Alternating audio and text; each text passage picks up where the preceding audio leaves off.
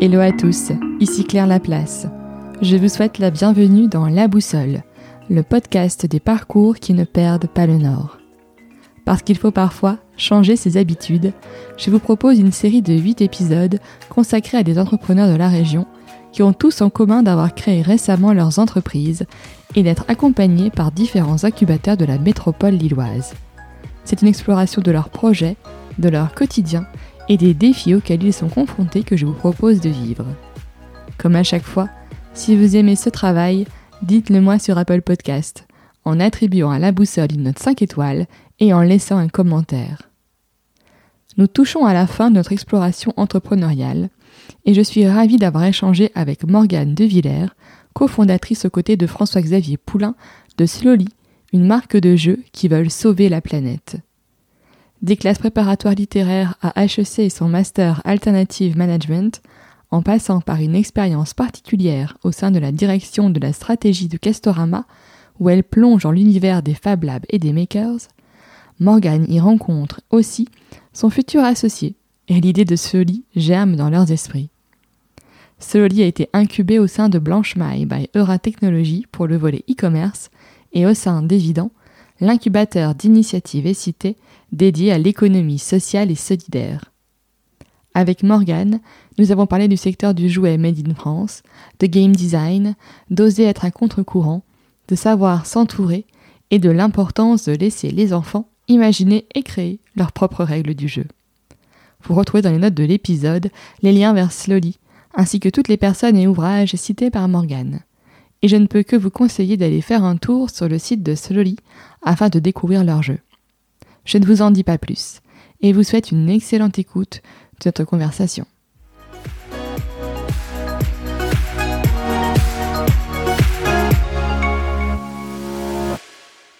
Bonjour Morgane. Bonjour Claire. Je suis ravie de te recevoir dans La Boussole. Alors Morgane, tu as créé avec euh, Xavier euh, une marque... François Xavier. François Xavier, pardon. une marque de, de jeux qui s'appelle euh, Slowly. Donc des jeux qui ont pour le but d'apprendre aux enfants à sauver la planète. mais avant de parler de Slowly, je voudrais qu'on vienne sur ton parcours parce qu'on a une petite chose en commun. On est passé toutes les deux par la case hippocagne-cagne. Euh, Est-ce que tu peux nous parler de, de, ces années de prépa? Pourquoi Hippocane Cagne? Qu'est-ce que tu voulais faire après? Euh, Voilà. Euh, oui, effectivement. Donc, euh, bah pour moi, la prépa euh, littéraire, c'était un choix euh, de passion en fait. Hein. J'ai toujours été très passionnée par la littérature et en particulier, et puis les, les sciences humaines en général. ces deux années très intense. Enfin, bon, quand on est passé par là, euh, je pense que ça te rappelle des souvenirs aussi, mais c'est euh, énormément de travail euh, pendant pendant deux ans. C'est une formation. Enfin, moi, j'en ai gardé d'excellents souvenirs. Une formation exceptionnelle pour gagner en bah, en rigueur déjà, mmh. en rigueur et en en qualité d'analyse, en, en, méthodologie. En euh, méthodologie. Euh, alors, je suis peut-être devenue du coup euh, un peu psychorigide depuis sur sur certains trucs, sur comment on formalise les choses, sur sur tout ça. Mais c'est D'ailleurs, il y a peut-être des, des parallèles à faire avec le, le parcours d'un entrepreneur. Au final, je pense que je bosse autant aujourd'hui que je bossais quand j'étais en prépa, c'est-à-dire tout le temps. Et euh, mais ouais, c'était passionnant. J'ai commencé, enfin, c'était mes mes deux premières années d'études. Euh, j'ai pas fait ça pour euh, me dire après, euh, euh, après je veux être prof ou je veux faire de la recherche, ce qui sont quand même en général les parcours classiques, quand on fait une prépa en particulier littéraire. comme j'étais aussi curieuse de plein de choses et que je voulais voir d'autres choses et que j'étais pas du tout encore euh, sûre de ce que je voulais faire. Euh, j'ai après j'ai passé les concours des écoles de commerce euh, à l'issue des deux ans et euh, j'ai intégré HEC. voilà où j'ai fait après trois ans, enfin mes trois ans d'école jusqu'au master. Et à ce moment-là, a, bah moi, tu vois, euh, quand j'ai fait ça à mon époque, ouais. ça remonte un petit peu, c'était en 2005, tu vois. Et euh, on n'était pas vraiment pas très nombreux à, à avoir ce parcours-là en école de commerce. On était un peu des extraterrestres. Euh, alors je sais pas si c'est toi à ton époque, c'était comme ça aussi, ou il y en avait un petit peu plus qui avait ce parcours-là, ou pas forcément? euh, bah moi c'était en 2010 du coup parce que j'étais diplômée euh, en 2014. Euh, non, c'était c'était pareil. Ouais. On n'était pas très nombreux entre littéraires qui venaient d'intégrer cette école.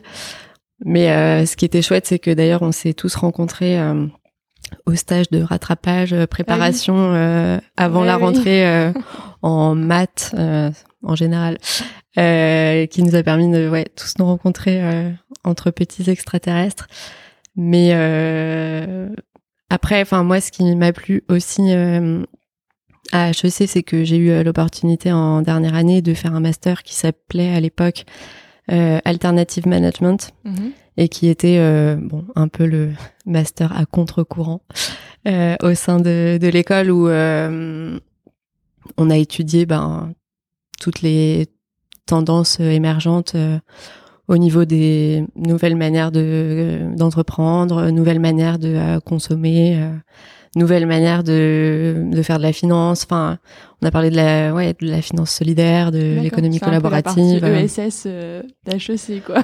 ouais, c'était ça. Il y avait, il y avait ce master là, euh, bah, qui était passionnant pour le coup. Et euh, il y avait quelques autres programmes au sein d'HEC euh, à l'époque sur sur ces sujets-là. Et enfin, moi, c'est là-dedans que, que j'ai quand même trouvé ma voie. Mais ouais, et donc, tu es partie à l'étranger pendant euh, ta période à HEC euh, Ouais, je suis pas partie très loin. Je suis partie au Luxembourg. D'accord. mais euh, c'était quand même hyper dépaysant. Euh, c'était une expérience euh, assez intéressante en fait dans le conseil pour le secteur public. Okay. Donc, pareil, pas mal de méthodologie. Enfin bon, voilà, le conseil, c'est ça apporte un peu beaucoup d'outils euh, sur euh, bah, comment oui on formalise des analyses, euh, des recommandations, comment on étudie un marché, un, un secteur. C'est vrai que tout ça c'est des outils aujourd'hui. Enfin, je me le dis pas au quotidien, je me dis pas tiens ça ça me revient de telle époque, mais je pense que ça a vraiment joué dans ouais les outils que j'utilise quand même aujourd'hui ou, ou, des mécanismes que j'ai intégrés. Mmh. Oui, c'est assez formateur au final. C'est très formateur, ouais. C'est que le conseil, souvent, ça, voilà, ça, ça donne euh, une bonne boîte à outils, on va dire. voilà. Après, bon, euh, ça, ça, oui, faut, faut voir jusqu'où ça devient pas du, du, formatage aussi, enfin, mais. Après, à chacun de s'en servir. C'est ça. Voilà. Et donc après HEC, tu vas chez Castorama. Euh, Qu'est-ce qui te pousse à aller là-bas? Euh, Tu étais à la direction de la stratégie, c'est ça? Ouais. Euh, en fait, euh, bah, ce qui m'a poussé, euh, c'était tout simplement une offre d'emploi qui qui était un peu, qui sortait un peu de l'ordinaire. en fait, à l'époque, donc en 2014, la directrice générale de l'époque avait décidé de créer une cellule, une petite équipe un peu à part au sein de Castorama pour euh, traiter des sujets liés à l'innovation mhm. sociale, à l'innovation euh, euh, collaborative, aux nouveaux usages. En fait, l'idée c'était un peu de d'explorer toutes les tendances émergentes dans la manière, les nouvelles manières de consommer, de travailler, dans les nouvelles manières de, de fabriquer, ce qui était mhm. lié du coup à la thématique du, du bricolage et du faire soi-même. On a beaucoup étudié l'univers euh, maker, euh, les Fab Labs, tout un tas de choses qui étaient en train de se passer euh, qui et qui venaient modifier pas mal en profondeur la manière aussi dont ben, on faisait enfin dans ce genre d'entreprise dont on faisait du commerce, dont dont on travaillait même en interne. donc voilà, donc il y avait, y avait ce poste là qui qui s'ouvrait, cette équipe qui se créait. Et euh, ben moi ça m'a parlé. En fait, j'avoue que je savais pas vraiment ce que je voulais faire. Mm. C'était un peu le le problème, les limites de ce master qui était euh, passionnant, mais qui en même temps était pas, enfin, pas vraiment professionnalisant. C'était plus euh, une ouverture d'esprit euh, pendant un an plutôt que une spécialisation comme d'autres se sont spécialisés. voilà, c'est ça c'est différent. Mais au final, c'était hyper en lien, quoi. Finalement. C'était complètement lié. Mais c'est vrai que je sais pas si j'avais pas vu cette offre, je sais pas ce que j'aurais fait. Mais bon. Et du coup, ouais, euh, voilà, j'ai rejoint euh, Castorama en septembre 2014. Euh, D'accord. Et donc là-bas, tu découvres à la fois un grand groupe, mm. mais une, équipe à taille humaine. Qu'est-ce que, comment ça se passe tes années chez Casto? Oui, effectivement, bah pareil, très formateur de vivre de l'intérieur ce qui est la grande entreprise en fait. donc ça c'était très intéressant et effectivement bah c'était un rôle malgré tout un peu à part parce que c'était aussi à nous de construire un peu euh, cette équipe et euh, ses, ses, projets, ses ambitions. On apprenait aussi, euh, enfin, quelque part, c'était vraiment de une forme d'intrapreneuriat mm. dans le sens où les objectifs étaient pas forcément clairs au départ. C'était plus, voilà, il se passe des choses. On veut explorer ça. On veut comprendre les impacts que ça peut avoir sur nous. Bah, notre métier, notre secteur d'activité et comprendre tester des choses pour voir comment euh, on peut euh, euh, ajuster nos manières de faire, proposer des offres alternatives. donc ça, c'était très intéressant et très stimulant. Mmh. Donc voilà sur le, enfin pour la mission en gros. Après pour l'équipe, ben ça m'a quand même permis de rencontrer François Xavier qui est mon associé aujourd'hui. Donc c'est c'est pas rien. et c'est ce qui est hyper intéressant aussi dans notre association, c'est que enfin le fait d'être associé, c'est que on a déjà travaillé ensemble pendant quatre ans. Donc vous savez que euh, vous fonctionnez bien. C'est ça. Deux, euh. En fait, on, on sait travailler ensemble et ça, euh, ben, je vois pas mal aujourd'hui d'entrepreneurs qui soit ont démarré tout seuls et se disent j'aimerais bien ne plus être seul, mais en même temps trouver un associé alors que j'ai porté le projet moi-même pendant plus d'un an, c'est compliqué. Ou alors, ben malgré tout, même si on rencontre quelqu'un et qu'on sent que ça peut euh, bien se passer. Il y a un risque qui est plus important forcément que euh, quand on, connaît déjà la personne et qu'on a déjà travaillé, enfin dans un contexte euh, ouais, professionnel. Mm.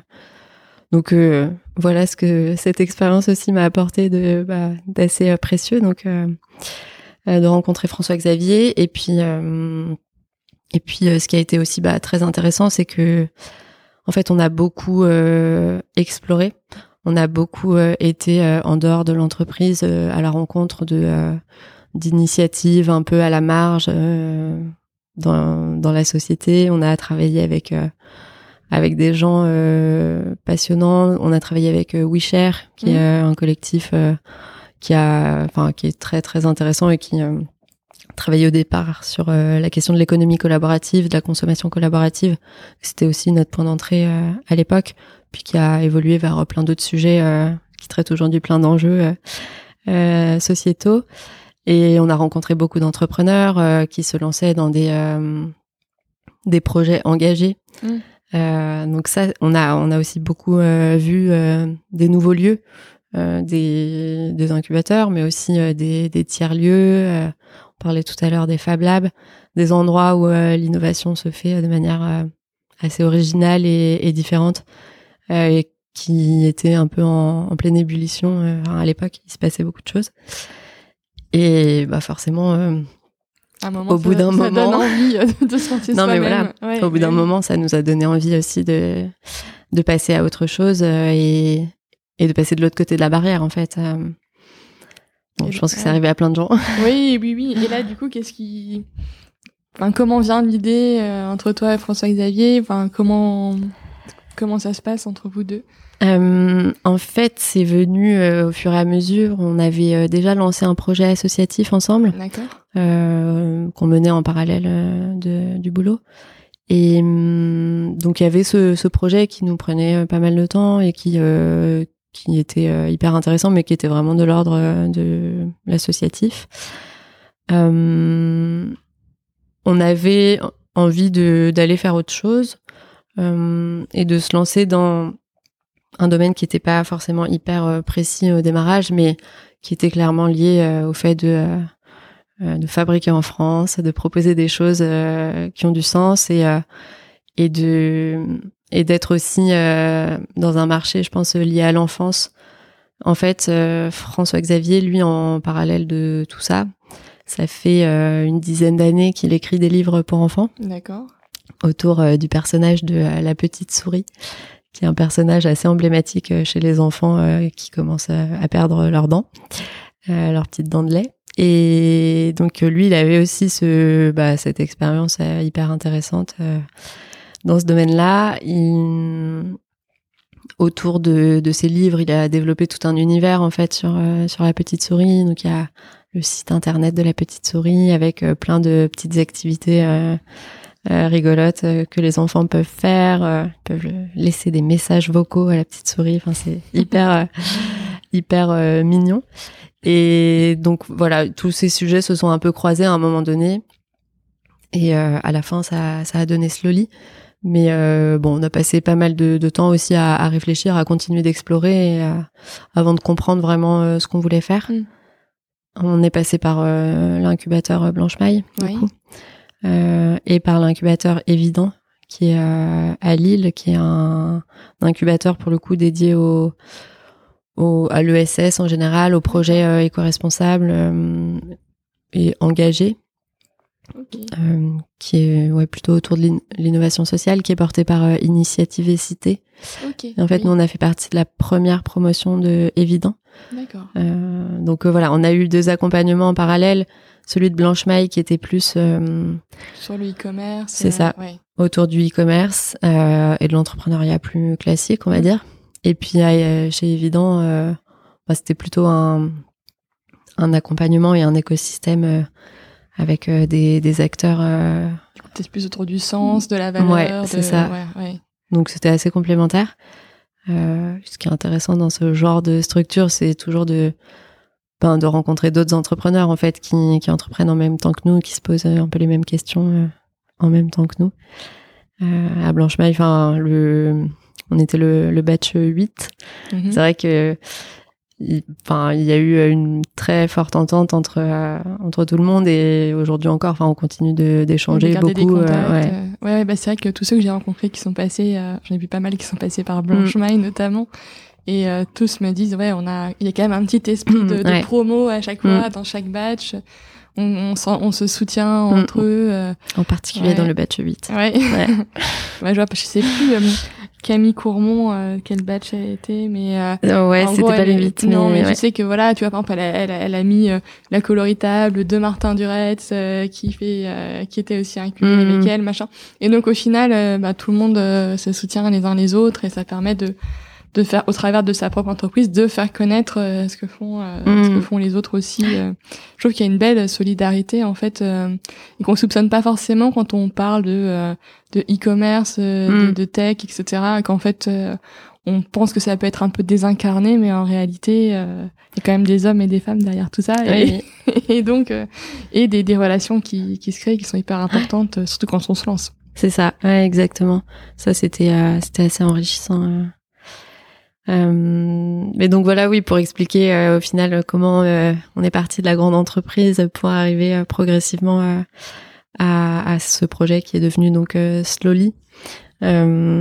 Je sais pas si tu veux qu'on revienne sur d'autres choses ou non, mais c'est bon là. On peut, c'est vrai que moi, ça m'intéresse aussi le moment où voilà, toi, mm. tu à oui, deux, le passage, vous, vous dites bon bah allez, mm. là on, on, tient notre truc, notre idée.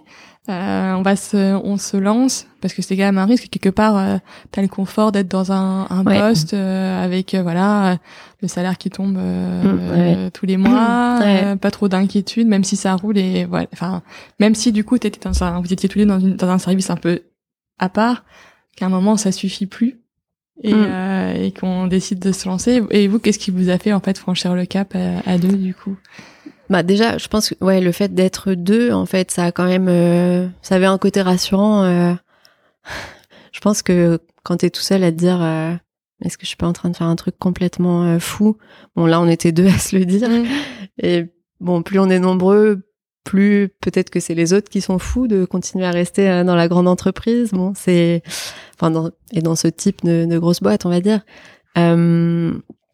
Le fait d'avoir été deux, oui. Après, nous, on est, on a quand même pris la décision de partir euh, avant que le projet soit formalisé. On est parti sans savoir exactement, euh, exactement quelle forme euh, ça allait prendre. Mais, mais en fait, une fois qu'on s'était dit que c'était autre chose qu'on voulait faire, c'était plus, c'était plus vraiment possible de, de rester. Donc, mm. donc voilà, on est parti quand même. on a, on a sauté dans le vide sans projet. Hein, donc mais bon, on regrette euh, rien du tout aujourd'hui. Hein. C'est après, ça a pris quelques mois, le temps de, de prendre du recul aussi, hein, et de euh, et de réfléchir et de préciser les contours, euh, les contours du mm. projet.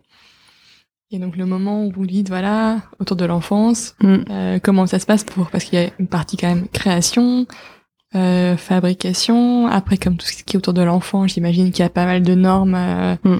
à respecter aussi. Comment vous arrivez à, à gérer tout ça? Ben, en travaillant beaucoup, euh, en, en, en s'adressant euh, aux bonnes personnes aussi.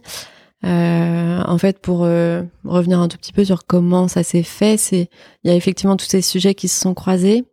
Il y a la question de bah, l'éveil à l'environnement, à la protection de la nature, qui faisait partie de des sujets qui nous semblait intéressant d'adresser avec les enfants parce que ben, c'est juste leur sujet en fait. Hein. Mm. C'est euh, c'est l'avenir qu'on leur laisse, euh, la planète qu'on leur laisse. Bon, c'est c'est juste essentiel comme euh, comme comme enjeu. Et mm, on s'est enfin, on a pensé au jeu comme un moyen assez ludique et intéressant de d'aborder des sujets qui sont pas forcément faciles, qui sont pas forcément marrants de prime abord. et en fait, en creusant sur euh, la question du jeu, on s'est rendu compte aussi de dans quel état était le, le secteur d'activité euh, des jeux et jouets. Mm.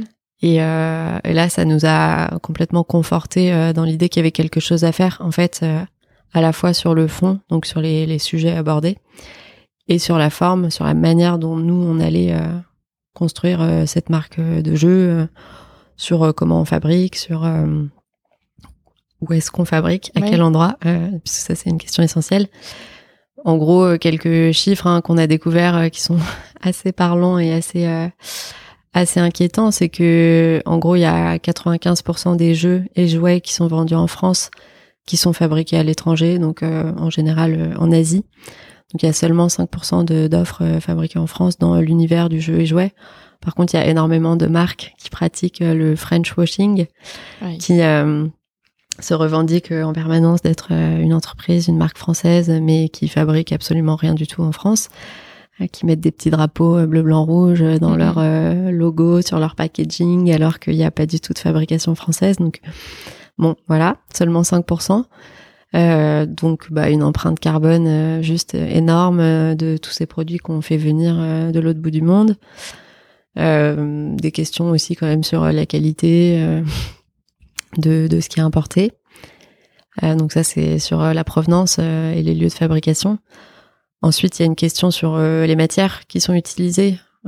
c'est à peu près 80% des, des, jeux et jouets qui sont en plastique, mm. généralement enfin, quasiment à 100% issus de la pétrochimie. Donc là aussi... Désastreux aussi, voilà. voilà, enfin des impacts à tous les points de vue sur, sur les matières. Euh, et puis, euh, il y a aussi un, un, gros enjeu autour des déchets. Euh, il y a plus de 75 000 tonnes de déchets qui sont générés chaque année, et rien qu'en France, par l'industrie des jeux et jouets. C'est juste énorme. Enfin, 75 000 tonnes juste par ce secteur, juste en France, juste par an. Donc, euh, ça faisait un peu pas mal de choses à, à résoudre. enfin, ou en tout cas de problèmes auxquels s'attaquer. Alors je dis pas que c'est simple, je dis pas que euh, que euh, tout le monde aurait pu le faire avant et que voilà, mais malgré tout, euh, ça nous a semblé être un ben un problème assez intéressant à ouais auquel s'attaquer. Donc nous, on a décidé de faire différemment en fait sur tous ces sujets-là, donc de fabriquer en France, mmh. d'utiliser des matières qui sont durables, qui respectent la planète, mais aussi la santé des enfants. Donc nous, on utilise essentiellement du bois euh, massif qui vient du Jura, euh, des encres végétales, du papier recyclé, euh, voilà. Et puis sur la question des déchets, bah en fait on fait des jeux qui sont zéro déchet. Donc il y a pas d'emballage, pas de suremballage inutile, mmh. rien de jetable, pas de film plastique, ce qui n'arrive quasiment jamais en fait dans, ce secteur. des fois on est, enfin moi je sais que je suis maman de deux enfants, tu vois, et quand tu reçois des jeux. Mmh. Et même quand tu fais attention à ce que tu mm. commandes, quoi, que tu prends des trucs, euh, pas de, pas, pas de plastique, pas de machin, en fait, t'as 36 emballages plastiques euh, qui entourent les bidules. Là, tu dis, mais pourquoi? Enfin, est-ce que c'était vraiment nécessaire de mettre cet emballage plastique à cet endroit-là? Enfin, le, la boîte elle est fermée, les pièces elles vont pas s'envoler. Mm. voilà. Euh, et puis même, tu vois, moi, je, que, enfin, je, pour les gens qui ont regardé, en tout cas, les, les jeux euh, Slowly, euh, ce que je trouve hyper chouette euh, aussi, c'est que moi, je suis très exigeante là-dessus, c'est que c'est pas genré. Euh, que garçon, fille, voilà. Et je sais que moi, c'est un truc mm. qui me tient vraiment à cœur. Alors, je sais que ça peut parfois faire un peu polémique aussi, mais globalement, je trouve que voilà, les, les jeux euh, garçons ou filles, euh, ça n'a pas ça a pas d'importance. Et euh, quand j'avais regardé du coup les jeux que propose Slowly, je me suis dit bah voilà, c'est super. Enfin, il n'y a pas de y a pas de différence. Ce sont vraiment des jeux pour tous. Comme moi à mon âge, on jouait au, au, Trivial Poursuite, au Monopoly, au Scrabble. ben voilà, il n'y avait pas de y avait pas de question de, de jeu pour filles ou pour garçons.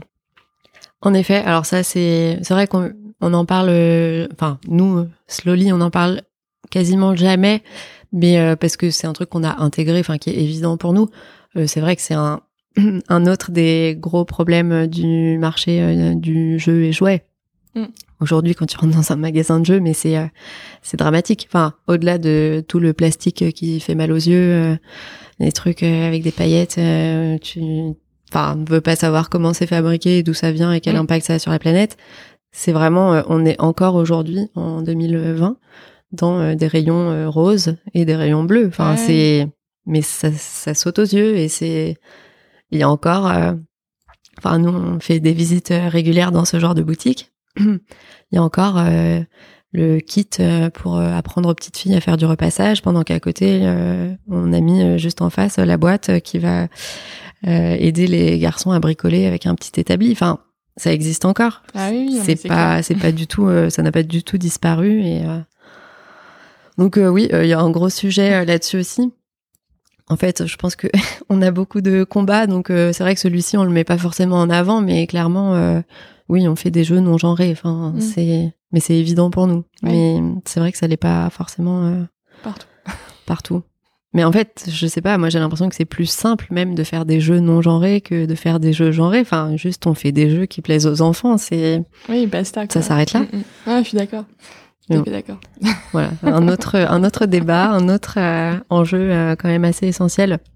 Enfin, si on, on reste sur le sujet, c'est que c'est quand même euh, hyper important dans la manière dont ensuite les enfants se développent, construisent leur identité. C'est quand même très lié aux premières années et forcément, quand on met tel ou tel jouet dans les mains d'un enfant, euh, ça a un impact. Enfin, c'est sûr. Ça a un gros impact. Donc, il y a une responsabilité hyper forte derrière tout ça. Et mm. bon, il y, a des choses à faire, je pense. Oui, il y a encore un peu de travail. Pour dépasser tout ça. Mm.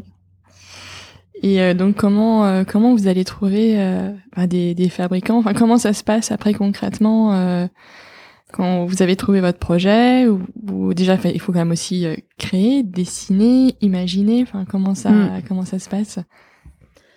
Euh, Alors, nous donc, enfin quand on a démarré en fait, on a dû aller, euh, on est allé assez vite entre le moment où l'idée vraiment était très précisée pour nous et le moment où on a lancé l'activité, ce qui en fait est très intéressant parce que plus bah enfin c'est ce qu'on apprend à tous les entrepreneurs hein. plus vite tu démarres plus vite euh, tu te trompes plus vite tu, corriges. en gros non mais c'est mm. c'est les principes euh, les principes qu'on qu'on nous rabâche mais, le faire c'est ça ça compte euh, donc en fait nous on a démarré très vite parce qu'on a eu bah, l'opportunité et puis c'était le c'était le moment on est quand même dans un secteur où il y a une saisonnalité un peu forte dans le jouet et le jeu autour de, Noël. Donc en fait, on a on avait comme objectif de démarrer en septembre 2019 euh, avec une campagne de, de crowdfunding pendant laquelle on a prévendu nos premiers jeux.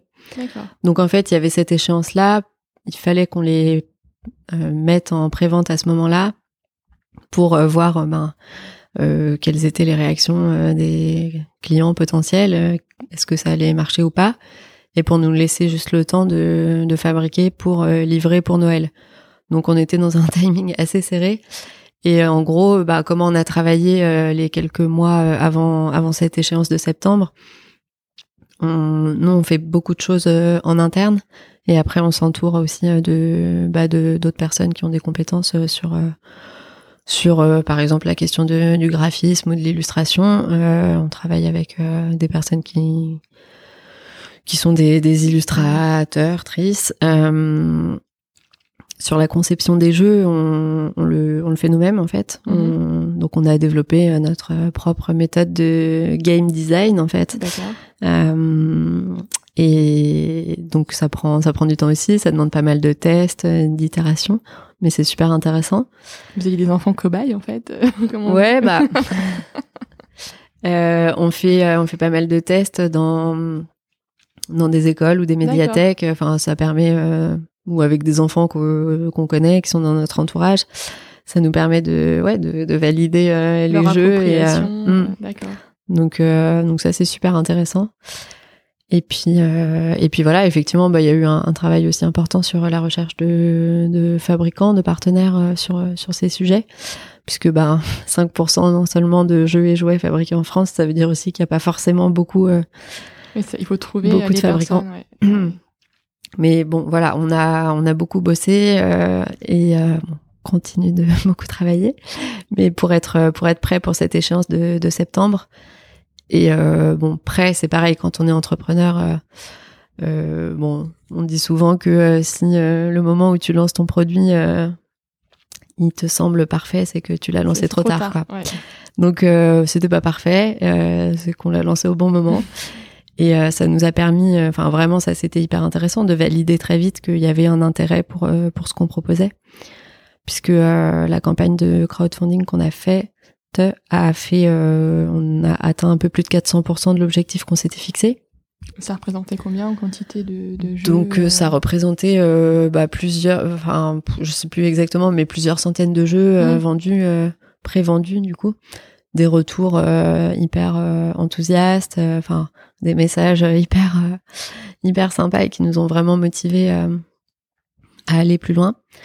Donc ça c'était vraiment très intéressant de démarrer par de démarrer vite par cette phase de ben voilà on, on met le truc sur le marché et on va voir comment comment ça réagit. Enfin, ça reste la meilleure manière de ah de faire son étude de marché. Hein, mais, donc donc voilà comment ça a démarré. Donc ça, c'était euh, il y a un peu plus d'un an, euh, en septembre 2019. Et après, donc une fois cette partie crowdfunding euh, faite, j'imagine que donc il y a, y a le site internet de Soli qui est un, un de vos un de vos canaux, un des canaux de vente, mais mais du coup, vous avez dû aller trouver des, des distributeurs euh, autres. Euh, voilà, nous on est à Lille et c'est vrai que avant je te disais que j'avais commandé des jeux Slowly euh, chez Antoine de Momentum euh, Concept Store. Euh, voilà comment après vous avez cette partie prospection commerciale pour que vos jeux soient vendus pas que sur le site internet du coup. Ouais, effectivement donc comme canaux de vente on a on a en effet le site. Euh, qu'on a bah, qu'on a euh, lancé euh, tout de suite après la campagne de crowdfunding. et on a effectivement pas mal de revendeurs qui sont un peu partout en France. Enfin, on en a un peu plus, enfin, je sais pas, entre 150 et 200, je mhm. pense, un peu partout en France, qui sont des types de revendeurs assez différents, souvent des indépendants. Euh, qui sont des, des, boutiques de jeux, des librairies, mais aussi beaucoup, par exemple, d'épiceries vrac, qui sont euh, très intéressés par le côté euh, zéro déchet de nos jeux. Euh, des magasins bio, voilà, des, des boutiques un peu alternatives ou, ou juste qui ont envie de, ouais, de mettre en avant le Made in France, des créateurs engagés. Euh, bon, c'est vrai que tu parlais de d'Antoine euh, de à Momentum. Enfin, lui, euh, bah, il nous a fait euh, confiance dès le début. Enfin, il a mm. pris nos premiers jeux pour Noël de l'année dernière et ça a marché. On, on vend, enfin, régulièrement. nos, là, on a nos, nos, petites nouveautés sont arrivées chez lui cette année aussi. bon, c'est c'est chouette parce qu'en fait, nos revendeurs sont vraiment des partenaires sont des gens avec qui on partage euh, des choses en fait. C'est pas c'est pas juste euh, des revendeurs. C'est pas le côté euh, froid de dire ok il y a un client un revendeur un fabricant. Enfin c'est pareil avec avec l'ensemble de, de, nos partenaires. Et nos fabricants c'est la même chose. En fait on les a choisis parce qu'on partage des convictions on partage des choses et euh, ça change toute la toute la relation en fait. Euh. Oui, oui, d'être dans un vrai partenariat, Ouais. c'est pas pareil que voilà, juste euh, une relation purement utilitaire. euh, Non, qui est effectivement. intéressante aussi. Ouais. Donc euh, ouais, sur les revendeurs, voilà. Et après, on est aussi euh, donc il y a une partie de prospection, mais on est aussi sollicité des marchés euh, par euh, bah, ces, ces revendeurs qui, Mm. qui nous découvrent et qui euh, et qui nous demandent euh, bah, est-ce que je peux référencer vos, vos produits. et c'est vrai qu'on en a de plus en plus qui viennent nous voir euh, spontanément, donc c'est chouette parce que bah, ça ça nous bah, on gagne du temps en fait Oui, euh, nous en termes de prospection, mais euh, et puis c'est un message positif. euh, que euh, que ça nous envoie. Donc euh, donc ça c'est ouais c'est un, un autre de nos canaux et après on est aussi euh, sur euh, sur euh, deux marketplaces qui sont euh, engagés. On est euh, sur euh, le site, enfin la marketplace de Nature et Découverte D'accord. et sur euh, DreamAct, Mm. qui est euh, vraiment euh, la plateforme euh, sur laquelle on retrouve euh, des marques engagées, vraiment engagées dans dans tous les domaines, euh, la mode, euh, le, le textile, le les jeux, euh, les cosmétiques. Enfin, c'est voilà. D'accord, ok. Mm. Et, euh, et là, du coup, comment ça se passe cette année? Parce que bon, euh, avec la, la situation qui est quand même euh, ce qu'elle est. euh, alors entre temps, moi j'avais quand même vu que vous aviez aussi gagné des prix. Ouais. Euh, en fait, je pense que c'est comme ça que j'ai connu Slowly, c'était sur LinkedIn. Je, sais, je ne sais plus qui a partagé, euh, mais j'ai vu que vous aviez gagné un prix et euh, et ça, je pense que c'est quand même aussi important pour une jeune entreprise euh, d'être euh, ces, prix-là. euh, Ça permet euh, voilà d'être euh, connu, reconnu, qu'on parle aussi de ce qu'on fait. euh. Oui, c'est vrai que c'est vrai qu'on a gagné plusieurs prix depuis depuis qu'on s'est lancé et effectivement ça donne ça donne de la visibilité. Enfin c'est et puis bon c'est une reconnaissance de notre engagement et de, de notre travail. Euh, C'était peut-être euh, les trophées de l'économie responsable euh, Ouais, que tu as vu. ça, oui. Bon là on était récemment euh, finaliste du concours euh, organisé par le, le CIC euh, dans la catégorie RSE. Euh, on vient aussi de, de remporter euh, un prix euh, par, enfin, dans le, le cadre du concours qui est organisé par Autonomie et Solidarité, qui récompense aussi des entreprises euh, engagées. Mhm. Donc ouais, on a eu pas mal, euh, pas mal de prix et ça nous a donné de la visibilité. Après, euh, euh, bon, après c'est aussi du temps à passer pour répondre à des concours Bien et tout sûr. ça, mais c'est vrai que c'est c'est assez intéressant. Après, euh, ce qui nous aide euh, aussi, euh, c'est euh, on a pas mal de passages dans les médias. Euh, en fait, les médias s'intéressent pas mal à ce qu'on à ce qu'on fait. C'est en fait c'est assez euh, c'est un peu inédit euh, ce qu'on ce qu'on propose et du coup il y a il y a un intérêt assez fort aussi euh, au niveau des ouais des journalistes et des médias et hum, ça aide aussi à se à se faire connaître parce que hum, nous on fait pas de pub euh, sur les réseaux sociaux, on fait pas de pub euh, sur Google, on n'est pas sur Amazon, enfin Mhm. ça parce que ça a du sens pour nous. Après, ça implique d'autres contraintes du coup parce que c'est plus compliqué aussi de se faire connaître. Mais voilà, comment comment Ouais, on se le débrouille avec oreille, ça Ça marche bien aussi. Ça marche aussi, ouais. Ouais. Ça prend plus de temps, mais derrière c'est plus c'est plus fort aussi. hein. euh, Mm, mm. Après, les gens, voilà, ils se sentent aussi plus investis, je pense. euh, Ouais, quand Complètement. On, voilà, quand on sait qu'on on participe à un projet euh, par son acte d'achat, finalement, euh, qui a un sens, une portée, en tout cas, euh, différente de simplement, Mm. bon, bah, voilà, j'ai acheté des jeux pour mes enfants et, ah oui oui. enfin, c'est, Non mais ça n'a rien à voir. ouais. Et En je effet. pense que même, du coup, les personnes qui achètent des jeux euh, slowly, euh, bah, je pense qu'après, ils vont pas en acheter qu'un seul au final. C'est, Oui. ça, ça suit aussi euh, l'évolution euh, des enfants. Euh, on commence, euh, voilà, moi je te disais, j'ai un petit garçon qui va avoir 4 ans. Bah, du coup, je me suis dit, allez, on commence par euh, Sauvons les océans, la pêche et Mm. tout. euh, ça va, ça va bien lui plaire. Et puis après, on ira petit à petit vers d'autres, vers d'autres Mm. jeux. Euh, et ça, c'est, c'est chouette, quoi, parce qu'une fois que, je pense qu'une fois qu'on est euh, accroché en tant que parent, qui veut avoir une consommation plus responsable, qui veut proposer des jeux euh, intéressants où on apprend quelque chose, euh, parce que c'est vrai qu'on en a pas parlé, mais dans les jeux il y a des fiches explicatives. Enfin, quand, euh, enfin c'est vraiment, euh, il y a toute une construction autour du, du jeu. C'est pas juste euh, on lance des dés et on fait un truc, quoi. C'est, ça va au-delà quand même. Mm. Ouais, tout à fait. Euh, tout à fait. Bon, je suis complètement d'accord avec ce que tu viens de dire. Non, mais c'est vrai.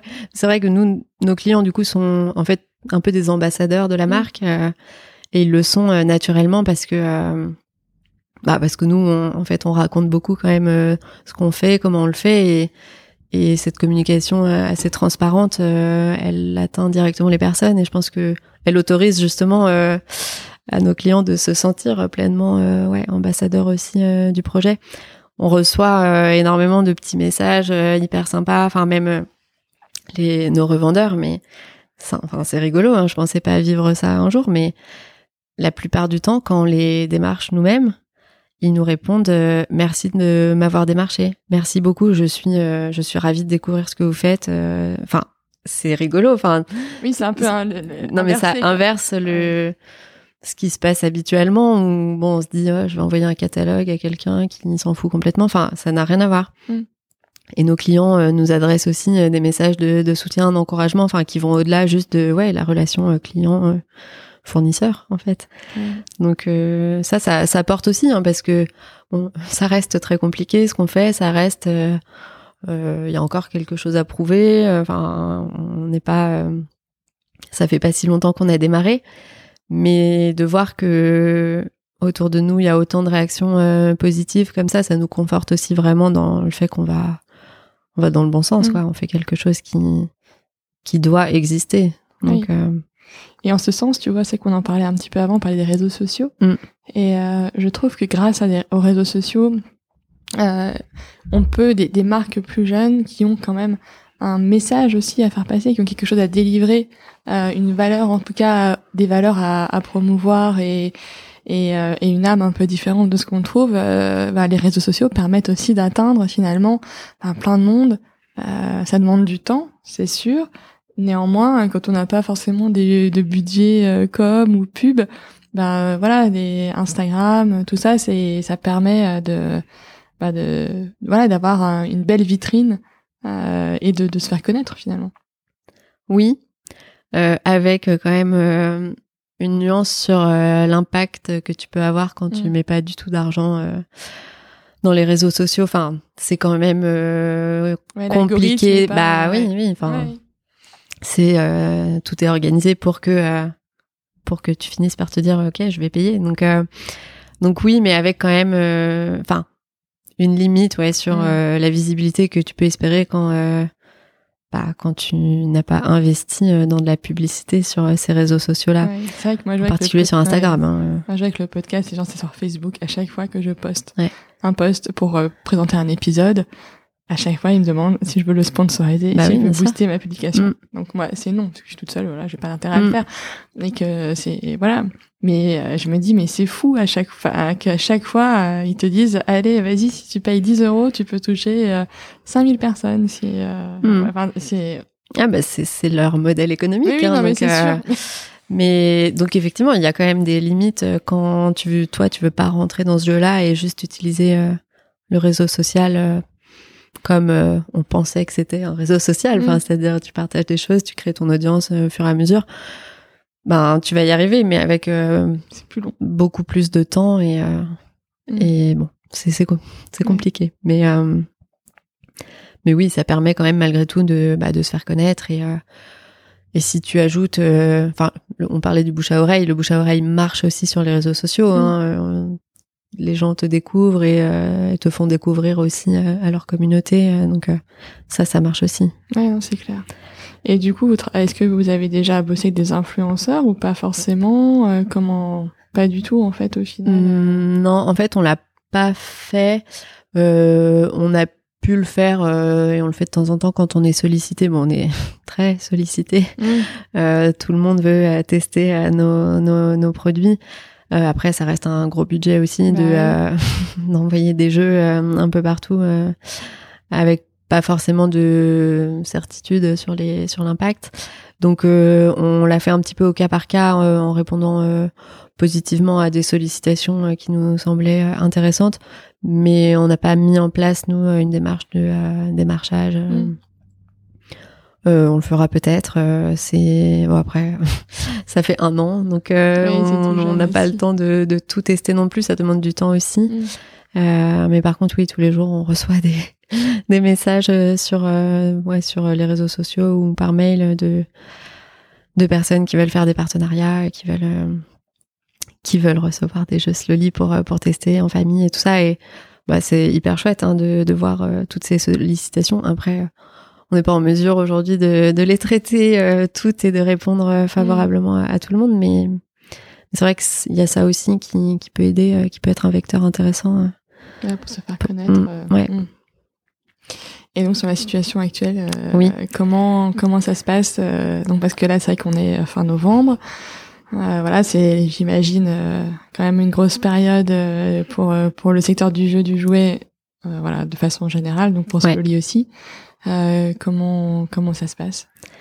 Alors effectivement, c'est une année quand même hyper particulière. Peut-être pas une super année pour entreprendre, mais bon, ça, on peut pas le savoir à l'avance. Euh, bah, c'est vrai qu'il y a une très très grosse euh, saisonnalité euh, dans le jouet, donc donc oui, on est impacté. on est impacté dans la mesure où bah, une partie de nos revendeurs sont fermés. comme je disais tout à l'heure, on a quand même beaucoup de beaucoup de d'épiceries vrac ou magasins bio qui font en fait de l'alimentaire, donc qui eux sont restés ouverts. Par contre, effectivement, tout ce qui est librairie, boutique de jeux, en général, sont fermés. Euh, on va peut-être rouvrir euh, prochainement. Et hum, donc bah oui, forcément il y a un manque à gagner lié à ça. Euh, c'est pas non plus très agréable de voir nos partenaires dans des conditions euh, compliquées aussi. Euh, un autre manque à gagner important pour nous, c'est les marchés de Noël qui sont annulés. Oui. L'année dernière, on avait fait, on était présent au marché de Noël de Roubaix, qui mhm. est un marché de Noël durable. Donc en fait, il y a que des exposants euh, engagés euh, qui proposent des produits éco-responsables. Et du coup, bah, les gens qui viennent euh, sur ce marché le savent et viennent pour ça. Et donc, c'était hyper intéressant. Enfin, on a vraiment beaucoup apprécié l'expérience l'année dernière. Et on était prêt à remettre ça cette année. Malheureusement, le marché est annulé. il aura lieu en virtuel. on pourra faire du click and collect, mmh. tout ça. Mais bon, ça n'a rien à voir en fait enfin c'est ce qu'on disait tout à l'heure, euh, on a des échanges qui sont hyper intéressants avec euh, nos clients, avec euh, notre communauté. Là, quand on peut ben, parler à la personne qui vient sur le marché, lui présenter les jeux physiquement, enfin la personne les voit, elle entend notre histoire. nous, on comprend aussi tout un tas de choses que bah, sont ressenties sont sur nos jeux, sur la marque. C'est hyper enrichissant et ça, ça n'aura pas lieu cette année euh, parce que bon ben les marchés virtuels et tout ça c'est ça n'a juste rien à voir c'est peut-être que ça compensera un petit peu euh, euh, l'annulation des marchés physiques mais ça n'a quand même rien à voir. Et donc ça c'est les plus gros impacts pour nous cette année. Après heureusement on vend en ligne. On vend sur notre site et sur les quelques marketplaces dont je parlais tout à l'heure. Donc ça ça se passe bien ça se passe très bien. Euh, voilà. Après, euh, ça reste ouais un manque à gagner. Euh, sûr. Sur d'autres canaux qu'on n'a pas pu exploiter et qui, de toute façon, enfin, un marché de Noël, ça sera dans un an. Hein, donc, si si dans un an on peut encore faire des marchés de Noël, mais c'est ça va pas revenir juste quand le confinement va s'arrêter ou que la situation va s'améliorer. Donc, il y en a qu'un par an. Mais après, tu vois, d'un autre côté, les jeux que vous proposez, il n'y a pas d'effet de mode. Enfin, c'est c'est pas comme si c'était un truc euh, sous licence et puis du coup euh, quand le machin il est sorti euh, après si jamais c'est pas sorti à ce moment-là ben en gros c'est et c'est quand même c'est quand même une logique plus durable. Donc c'est sûr que il peut y avoir un, un manque de chiffre d'affaires là cette année. D'un autre côté ça permet aussi de mettre à profit ce temps-là ben, pour se faire connaître un petit peu différemment et et que et l'année prochaine il y aura des nouveaux jeux, mais il y aura aussi ceux, de cette année. Euh, voilà, c'est pas, euh, enfin, je veux dire, c'est pas tout n'est pas perdu non plus. Euh. Oui, non, bien sûr, tout n'est pas perdu. et puis malgré tout, là, la période se passe quand même très bien pour nous parce mm. que, enfin, en ligne, on, vend bien, donc c'est déjà, c'est déjà très bien. c'est juste que malgré tout, dans le secteur, enfin, les gens sont beaucoup plus nombreux que le reste de l'année à acheter des jeux à Noël, quoi. Donc mais, mais effectivement, nous, on est quand même dans une logique euh, de, de proposer des choses qui, qui ont du sens euh, toute l'année. On a une, une gamme qui est, euh, qui est faite aussi pour, pour ça, à la fois en termes de, de prix.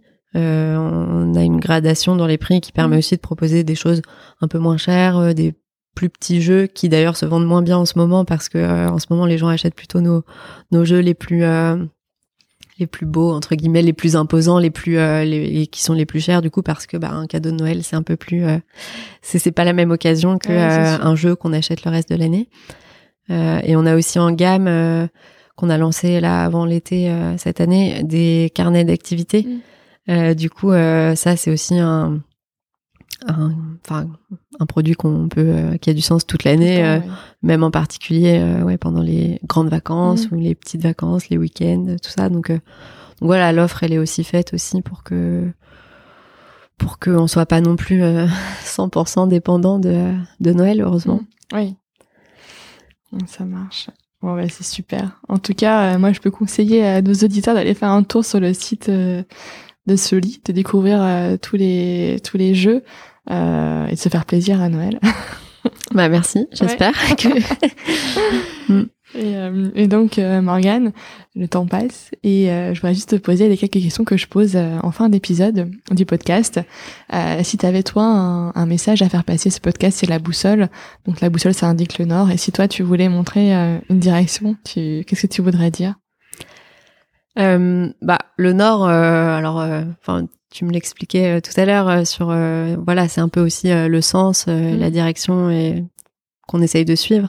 Ça enfin nous évidemment c'est ce qui nous guide dans, dans, dans tout ce qu'on fait parce qu'on a des convictions qui sont assez fortes et, et on essaye de, de rester proche de ça. Ça marche aussi dans dans la manière dont on consomme en fait. Enfin une initiative comme Slowly elle peut fonctionner que si que s'il y a des gens derrière qui soutiennent, si euh, tous les gens qui nous disent mais c'est génial ce que vous faites, ben achètent effectivement nos produits en fait, euh, nous recommandent vraiment ou euh, et c'est vrai qu'on entend beaucoup, enfin tout le monde a envie de consommer le made in France, tout le monde a envie de consommer mieux. Tout le monde ne le fait pas et je pense que c'est intéressant de s'interroger quand même sur le, le, pouvoir qu'on a en tant que consommateur dans tous les domaines, enfin de ben, dire ok cette initiative elle a du sens, ben je, je vais contribuer mm. à faire en sorte qu'elle continue d'exister. Donc euh, voilà ça c'est un peu un un message euh, ouais, de s'engager non mais vraiment, ouais, de s'engager vraiment parce que en fait c'est pareil euh, les réseaux sociaux c'est super on, on, reçoit plein de messages géniaux et tout mais euh, ça transforme pas à 100%. Enfin, mm. plein de gens juste se contentent entre guillemets de dire c'est super et euh, à un moment donné, euh, juste le fait de déclencher un achat, mais même euh, un petit achat, ça, ça change tout. Enfin, ça, c'est ça le vrai coup de pouce au final qui va faire en sorte que ben, le projet pourra perdurer. Donc, bon, voilà, c'est pas pour donner des leçons. c'est pas pour donner des leçons, mais c'est vrai que ça suffit pas en général de juste trouver ça chouette que euh, des gens se lancent dans le Made in France ou dans euh, des choses euh, engagées. Enfin, dans je parle pour tous les domaines. Hein. Non, mais après c'est qu'il faut acheter ces produits-là. Il faut. si on les achète pas, ils n'existeront plus en fait. Donc seulement, ça suffit pas. Enfin, c'est il faut il faut faire l'acte d'achat si on veut. que les, les marques elles puissent grandir, proposer davantage de choses, euh, et puis du coup continuer à proposer quelque chose de plus vertueux et respectueux, en tout cas de l'homme, de la planète euh, et de ce qu'on va laisser à nos enfants. Voilà, c'est une bonne conclusion, une bonne synthèse. et euh, bon, on est des, des littéraires toutes les deux. Moi, j'adore, je suis une grande lectrice et je sais pas si tu aurais un livre ou deux. ça peut être littérature, business, enfin tout ce que tu tout ce que tu as envie à conseiller nos auditeurs. Euh, il y aurait plein de choses euh, à dire. Euh, moi, je pense euh, là, bon, me revient parce que c'est c'est quand même lié à tous ces sujets, un, un livre euh, d'André Stern qui s'appelle Jouer, mhm. qui est un livre très intéressant sur bah, le rapport des enfants au jeu et notamment au, au, jeu libre aussi. comment ça impacte l'enfant de le laisser avec avec un jeu dont il va faire ce qu'il veut en fait. D'ailleurs enfin dans nos jeux on propose nous euh, aussi aux enfants d'inventer leurs propres règles du jeu. Alors on, mm. en donne plein on donne plein de variantes plein d'idées. Mais c'est vrai que le fait de euh, de laisser aussi l'enfant et, en fait même de l'encourager à inventer sa manière de jouer euh, avec le jeu mm. c'est hyper intéressant. Ça c'est assez bien analysé dans ce livre. Et d'ailleurs, nous, on, le voit souvent bah, quand on, voit des enfants jouer avec nos jeux, ou tout simplement c'est des retours que des, que des parents nous font. Ils nous disent ah oui bah alors il a inventé carrément autre chose. Donc là il joue de telle manière, il trouve ça super et, et c'est génial en fait quand on réussit ça, c'est que le jeu d'une certaine manière a, a touché l'enfant et euh, il se l'est approprié. Et il se l'est approprié. Mm. Et voilà, nous en fait on donne du de la matière. On donne, il y a des contenus pédagogiques dans, dans tous nos jeux, euh, voilà. Il y a euh, le jeu en lui-même, les éléments en bois, euh, les cartes et tout ça. Après, chacun fait ce qu'il veut avec avec cette mm. matière. Donc super. Et enfin, est-ce que tu as quelqu'un à me recommander pour le podcast que tu voudrais entendre à ce micro? Bah en fait, on parlait tout à l'heure euh, donc de Antoine de, Momentum, qui est aussi un entrepreneur euh, évidemment, qui lui a mhm. ouvert sa, boutique, son concept store euh, dans l'île. ça fait quelques années. nous, on voit beaucoup de, bah, parmi nos revendeurs, du coup, il y a beaucoup de gens qui viennent de se lancer. Qui, alors, je sais pas s'il y en a de plus en plus, mais qui viennent d'ouvrir leur épicerie vrac ou qui viennent d'ouvrir leur boutique de jeux pour enfants, de enfin leur librairie jeux pour enfants, euh, mais vraiment accès avec ce côté euh, éco-responsable. Enfin, il y a plein d'entrepreneurs aussi qui se lancent dans le commerce physique mm. avec euh, une volonté de faire les choses différemment. Ça, c'est c'est aussi d'autres formes d'entrepreneuriat qui sont qui sont intéressantes aussi. Et voilà, pourquoi pas. Ça marche. Eh ben écoute, je te remercie Morgane. Je mettrai bien sûr bah, tous les liens vers Slowly dans les notes de, de l'épisode et je vous invite à aller faire un tour sur le site internet de Slowly. Merci à toi. Merci beaucoup.